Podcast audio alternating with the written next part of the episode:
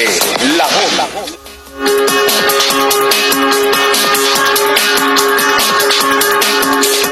Tardes Federico, buenas tardes amigos Radio Escuchas. Entramos ya en la etapa más crítica por el contagio del COVID-19 y ante esta situación el presidente Andrés Manuel López Obrador anunció esta mañana que hoy 4 de mayo del 2020 inicia la aplicación de los planes DN3 y Marina para el reforzamiento de toda la estrategia para enfrentar el coronavirus. Dijo que tenemos infraestructura como eh, hospitalaria, como camas, ventiladores, especialistas médicos y enfermeras suficientes. No hemos sido rebasados, dice el presidente, y vamos a ampliar nuestra capacidad de atención en seis entidades federativas donde se da atención especial porque ahí se presenta el mayor número de contagios como son Quintana Roo, Tabasco, Estado de México, la Ciudad de México, Sinaloa y Baja California. Destacó que la pandemia por COVID-19 no afecta de manera uniforme en todo el país en su parte crítica y es que a 42 días de la jornada de sana distancia que concluirá el próximo 30 de mayo suman 6.833 contagios activos que son los que podrían pasar el virus en su entorno y 2.154 fallecimientos aunque se mencionó que Morelos como una entidad con aumento de contagios activos el subsecretario de salud Hugo López Gatel aclaró que no se trata de una alerta específica para la entidad, en tanto el secretario de la Defensa Nacional, Luis eh, Crescencio Sandoval, informó que el plan DN3 cuenta con tres hospitales para convertirse en COVID-19, 32 del INSABI, 48 unidades operativas que se reconvirtieron, todas las instalaciones sanitarias se convirtieron en atención al COVID-19, es decir, 117 instalaciones en toda la República de especialización, hospitales de zona y médicas de consulta interna al respecto. El titular de la Secretaría de la de Marina Armada de México, José Rafael Ojeda Durán, dio a conocer que los estados de la República, junto con la Defensa Nacional, atenderá a personal de COVID-19. Detalló que en Ensenada la Marina atenderá al personal del Ejército y este a la población civil y así en todos los puertos. También comentarles que el director general del Instituto Mexicano del Seguro Social, Zoé Robledo, dio a conocer que desde este mediodía el complejo cultural de Los Pinos se transforma en un albergue para al menos un centenar de médicos y enfermeras del Instituto Mexicano del Seguro Social que atienden a enfermos por COVID-19. Así la Casa Miguel Alemán se convierte en un dormitorio solo para mujeres. La cabaña número dos será espacio de descanso para varones. Además, Dos dormitorios del antiguo Estado Mayor Presidencial albergarán a residentes varones y otro más será para residentes mujeres, médicos y enfermeras, quienes hoy están salvando vidas, atendiendo a pacientes del COVID-19, contarán con espacios de descanso. República, información de los estados. Con información de nuestros periódicos hermanos de la Organización Editorial Mexicana, les informo que tras condenar enérgicamente los hechos ocurridos en el Hospital General Las Américas, ubicado en el municipio de Catepet, en el Estado de México, el, gobierno, el gobierno de la, de la entidad mexiquense dio a conocer que se sigue la vigilancia policíaca en las inmediaciones de la unidad médica a fin de garantizar la integridad física del personal de salud que ahí labora, además de que el proceso para incorporar más médicos y enfermeras continúa para este nosocomio y los demás que integran el sistema de salud estatal. Asimismo, hace un llamado a la población, en particular a familiares de quienes padecen COVID-19, a mantener la calma, ya que ante este, eh, esta pandemia se deben seguir lineamientos sanitarios rigurosos para evitar la propagación del coronavirus. También se pide que solo acuda una persona a pedir informes para evitar aglomeraciones en las afueras de los hospitales, situación que implica riesgo de contagio. En Puebla, al sur de la ciudad del estado, en la Junta Auxiliar de San Francisco Totimehuacán, la mayoría de habitantes de esta zona no saben que está en construcción una fosa para inhumar a un aproximado de 1.086 cuerpos que hayan fallecido por coronavirus. Además, será este espacio el que apoye al Panteón Municipal en caso de que no se dé abasto hasta, hasta y hasta el momento han eh, ver cuerpos expuestos en las calles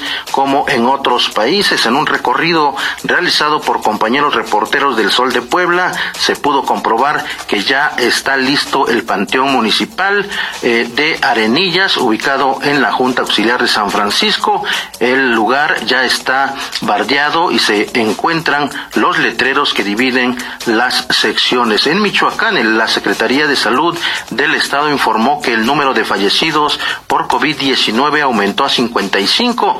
Precisó que el índice de mortalidad en el Estado es de 14.1% y el municipio con más muertes es Lázaro Cárdenas con 23. La Secretaría de Salud de Michoacán mencionó que el número de casos por COVID-19 aumentó a 390 personas eh, positivas al virus, sumando 10 nuevos casos en las últimas 24 horas. Y en Nuevo León, la falta de cerveza en algunos centros comerciales, depósitos y tiendas de conveniencia llevó a los regiomontanos a un peregrinar no solo en la búsqueda, sino a pagar más del doble por este producto. Desde el fin de semana, en los supermercados, los refrigeradores en donde se exhibe la cerveza fueron llenados por refrescos y las, las hieleras en los depósitos lucieron vacías. Información de la metrópoli con el periódico La Prensa.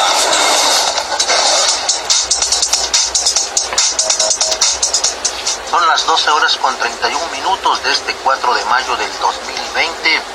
El gobierno de la Ciudad de México tiene detectadas 89 zonas de alto contagio por COVID-19. Se trata de siete mercados públicos, 51 estaciones del metro y 31 centros de transferencia modal, los CETRAM, donde se puede llegar a concentrar una gran cantidad de personas. En esos lugares se colocaron mantas en color amarillo y negro con los mensajes donde se advierte el peligro del contagio por COVID-19.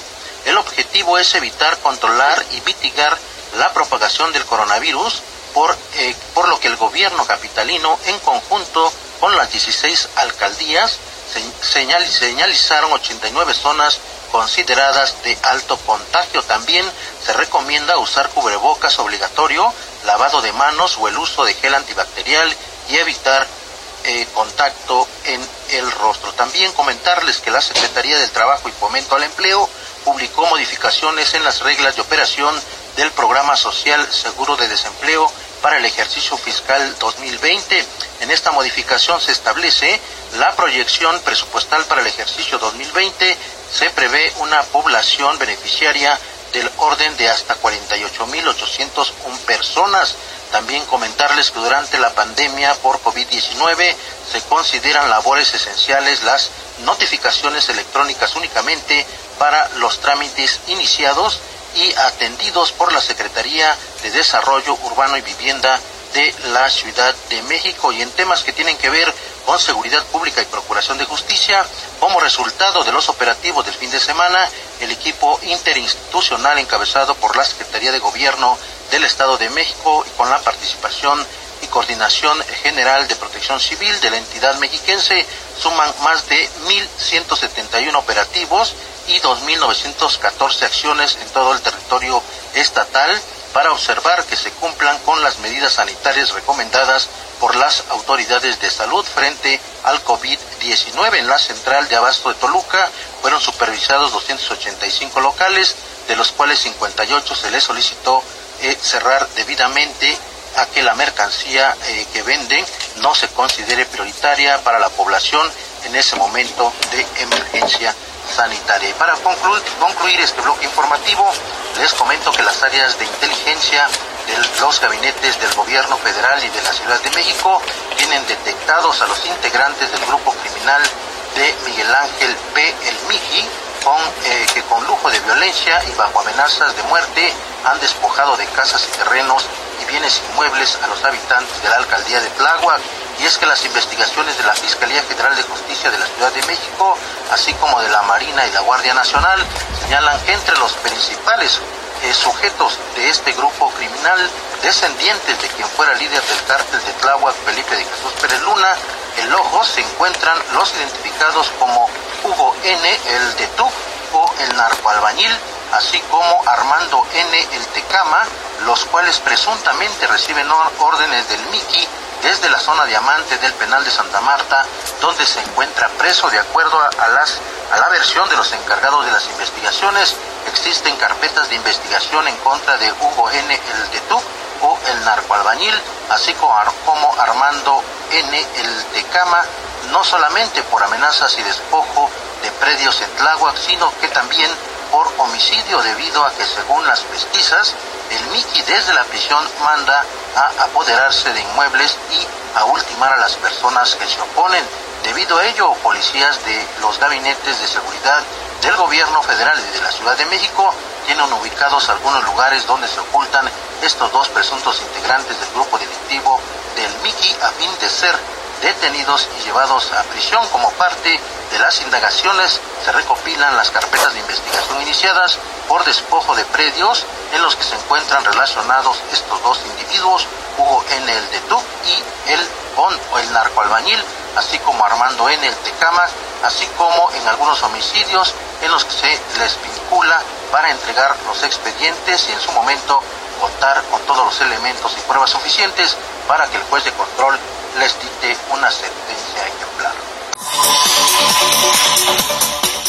Colega Noel Alvarado, para cerrar este espacio informativo, adelante, colega, por favor.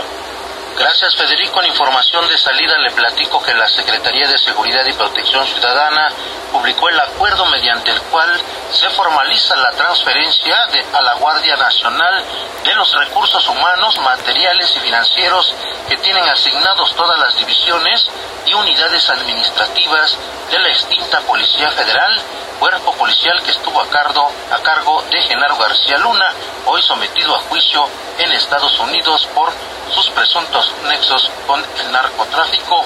También comentarles que al participar en la cumbre eh, de respuesta global al coronavirus, el canciller Marcelo Ebrard informó que México aportará recursos para apoyar el desarrollo de una vacuna y tratamiento contra el COVID-19, iniciativa que busca recaudar 7.5 millones de euros. Hasta aquí la información de salida, Federico. Gracias al colega Noel Alvarado, esta voz, y a quienes hacen y llevan a usted la transmisión del 7 Centro del Cuadrante, el ingeniero Víctor Hugo, el colega Enrique Acuña en la coordinación y el productor general Don Milton Partida. Por favor, siga usted, Ari, también eh, con la transmisión incluyente plural y, e infórmese, manténgase en casa con ABC Radio 760.